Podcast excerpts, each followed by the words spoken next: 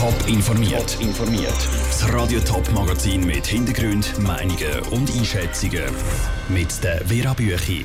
Wie das Kinderfest St. Gallen bei über 30 Grad über die Bühne gegangen ist und wie die Schweizer Nazispieler zu Russland einen Lagerkoller verhindert. Das sind zwei von den Themen im Top informiert. Es ist der Running Gag in der Stadt St. Gallen. In den letzten Wochen ist alle paar Tage die Gleichmeldung gekommen. Das Kinderfest wird abgesagt. Jetzt hat das Warten bei den St. Galler Kind endlich eine Sendung gehabt. Das Kinderfest ist heute über die Bühne. Über 30.000 Besucher sind allein am Nachmittag auf die Kinderfestwiese pilgert, um einem bunten Treiben zuzuschauen. Sarah Frattaroli ist für uns vor Ort und hat mit dem Projektverantwortlichen ähm, Alain Schmid eine kleine Zwischenbilanz gezogen. An diesem Kinderfest sind 5'500 Kinder dabei. Es sind 500 Lehrer involviert, die da unter anderem die Auftritte organisieren. Ist das nicht vor allem für die Lehrer auch ein, ein Ärgernis, wenn dann das Kinderfest zehnmal muss verschoben werden und man die ganzen Stundenpläne wieder muss umverschieben Es ist sicher eine Herausforderung, mit diesen Verschiebungen umzugehen. Es ist aber für alle zusammen eine Herausforderung. Klar, wir haben Lehrpersonen, die diese Aufführungen mit auffrischen müssen, am Leben behalten, oder, dass sie dann wirklich auf den Tag X können perfekt präsentiert werden können. Auf der anderen Seite haben wir aber aber auch einen Haufen Infrastruktur an, die errichtet worden ist. Wir haben aber auch Lieferanten, die am Tag X parat sind. Das ist für die auch eine Herausforderung. Jetzt haben Sie das Fest mehrmals verschieben wegen dem Regen und jetzt haben Sie ausgerechnet so einen extrem heißen Sommertag verwünscht. Es ist fast 30 Grad warm auf dieser Wiese oben. Was hat das für Herausforderungen mit sich gebracht? Dass es eben nicht nur schönes Wetter ist, sondern dass es extrem heiß ist heute? Ja, wichtig heute, also alle Kinder haben die Kopfbedeckung an. Äh, natürlich, wir halten es auch an, dass sie sich eingrämen und möglichst am Schatten aufhalten. Darum haben wir auch die Dächli für die Schülerinnen und Schüler gemacht.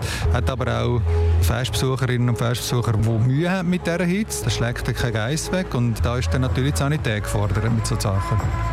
Jetzt ist das Kinderfest ja noch nicht vorbei. Es geht noch bis um Mitternacht oder sogar noch ein bisschen länger.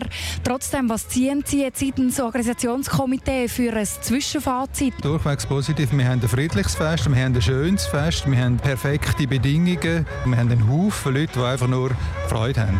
Was ist Ihr persönliches Highlight vom heutigen Tag? Also für mich als Projektleiter ist es am schönsten einmal am Morgen einfach, wenn ich kann sagen, jetzt geht es los. Jetzt geht der Umzug los. Das ist ein Lesemoment, einfach so zu werken, wow, jetzt marschiert es einfach. Dann aber auch der Umzug anzuschauen, die vielen Leute, die den Strassenrand säumen und die Umzugsteilnehmer, die einfach alle zusammen schön angelegt sind und alle Freude haben und klatschen, das ist cool.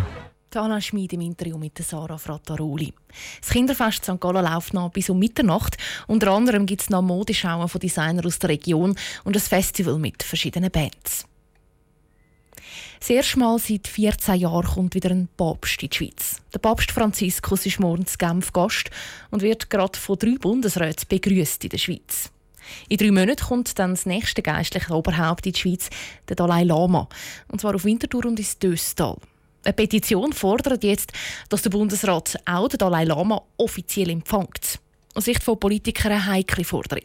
Michel Eckimann. Nie in ganz Europa lebt eine größere Gemeinschaft von Tibetern als in der Schweiz. Völkerrechtlich anerkannt ist das Volk aber auch hier nicht. Der Dalai Lama der ist immer mal wieder in der Schweiz. Der Bundesrat hat ihn aber noch nie offiziell begrüßt. So ein Treffen würde der Winterthurer EVP-Nationalrat Nick Gucker begrüßen.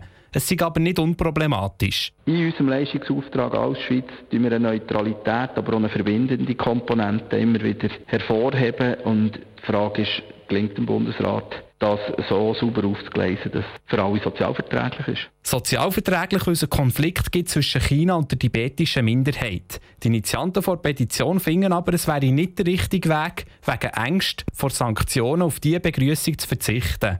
Außerdem wird auch der Papst Franziskus morgen offiziell empfangen. Und der repräsentiert auch eine Gemeinschaft.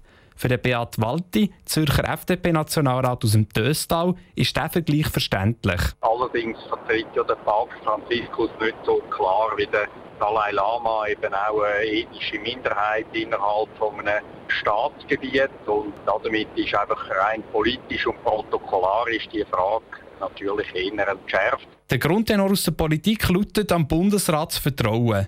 Die müssen selber entscheiden, ob sie den Dalai Lama offiziell empfangen oder nicht. Der Beitrag von Michel Eckimann. Das Schweizer Aussendepartement hat heute noch nichts dazu sagen, ob dann auch ein Bundesrat den Dalai Lama begrüßt. Es werde noch geprüft. Die Schweizer Nazi ist momentan gerade unterwegs auf Kaliningrad. Dort spielt sie am Freitag das zweite WM-Spiel gegen Serbien. Die Reisen sind wegen der riesigen Distanzen zu Russland deutlich strenger als an anderen Turnieren. Aus Doriati berichtet David Nadig. Nazi-Spieler sind allein beim Hin- und Rückweg für das erste WM-Spiel zu Rostov insgesamt vier Stunden im Bus gehockt. Nur mit dem Flug ist dort die Reise noch lange nicht vorbei. Das ist sehr brutal an den Kräften, sagt Fabian Scher.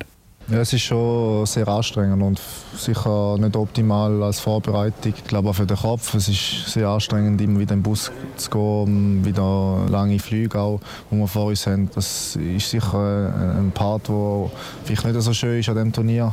Es sei halt ein bisschen eine Einstellungssache, aber nicht ganz einfach, so der Fabian Scher.